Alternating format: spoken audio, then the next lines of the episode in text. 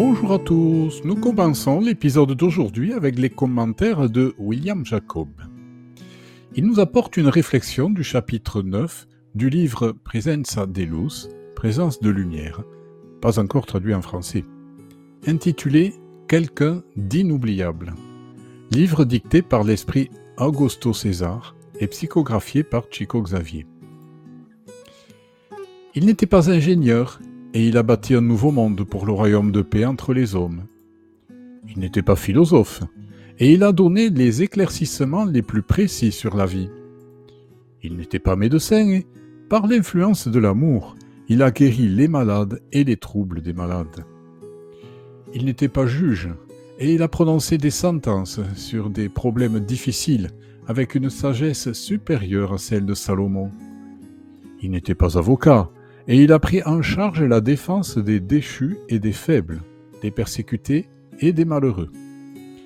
Il n'était pas législateur et il a institué les principes immortels sur la fraternité et le pardon.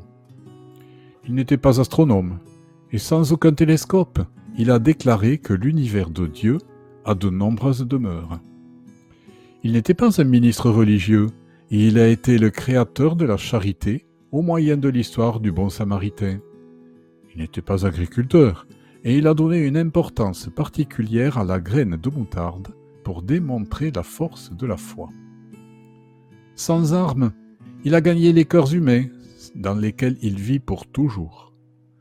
Ce ne sont là que quelques traits du grand conquérant qui dépasse en puissance les armées de Ramsès et d'Alexandre, d'Alaric et de Napoléon. Il n'a jamais méprisé l'autorité et ne s'est pas même fait annoncer par des éclaireurs et des fanfares.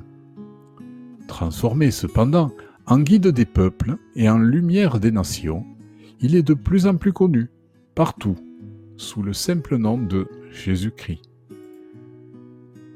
Quel beau et inspirant message Jésus, le modèle le plus parfait que Dieu a offert à l'homme pour lui servir de guide et de modèle comme nous l'apprenons à la question 625 du livre des esprits, continue et continuera pour toujours en étant l'inspiration, la meilleure et la plus sûre de tous les instants, qu'ils soient heureux ou plus difficiles.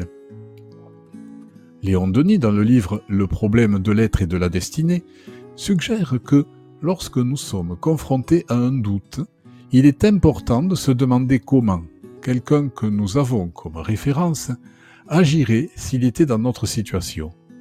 En faisant cela, nous aurons plus de chances de trouver la meilleure solution et de faire le meilleur choix. En parlant de choix, avons-nous déjà pensé à la quantité de décisions que nous prenons aujourd'hui, depuis le moment où nous nous réveillons jusqu'au moment où nous nous couchons? Imaginons alors de la naissance jusqu'à la mort.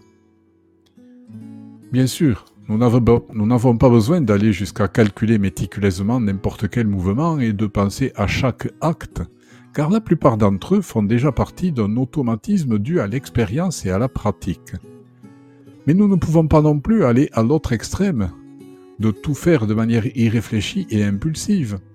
Il est nécessaire d'évaluer soigneusement les situations délicates dans lesquelles nous sentons qu'il y a une possibilité d'aider ou de nuire à quelqu'un et, dans ces cas, une pause, une respiration plus longue, une prière, une réflexion peuvent être des aides extrêmement importantes pour ces moments.